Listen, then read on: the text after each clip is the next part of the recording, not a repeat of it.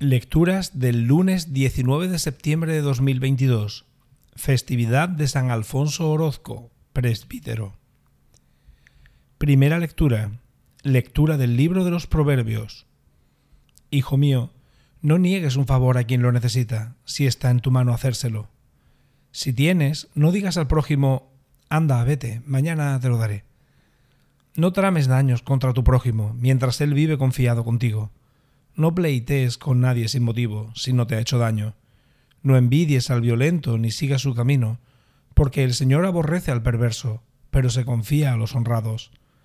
El Señor maldice la casa del malvado y bendice la morada del justo. Se burla de los burlones y concede su favor a los humildes.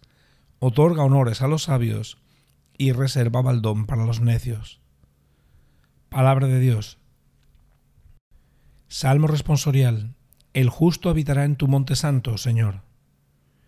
El que procede honradamente y practica la justicia, el que tiene intenciones leales y no calumnia con su lengua, el que no hace mal a su prójimo ni difama al vecino, el que considera despreciable al impío y honra a los que temen al Señor, el que no presta dinero a usura ni acepta soborno contra el inocente, el que así obra nunca fallará.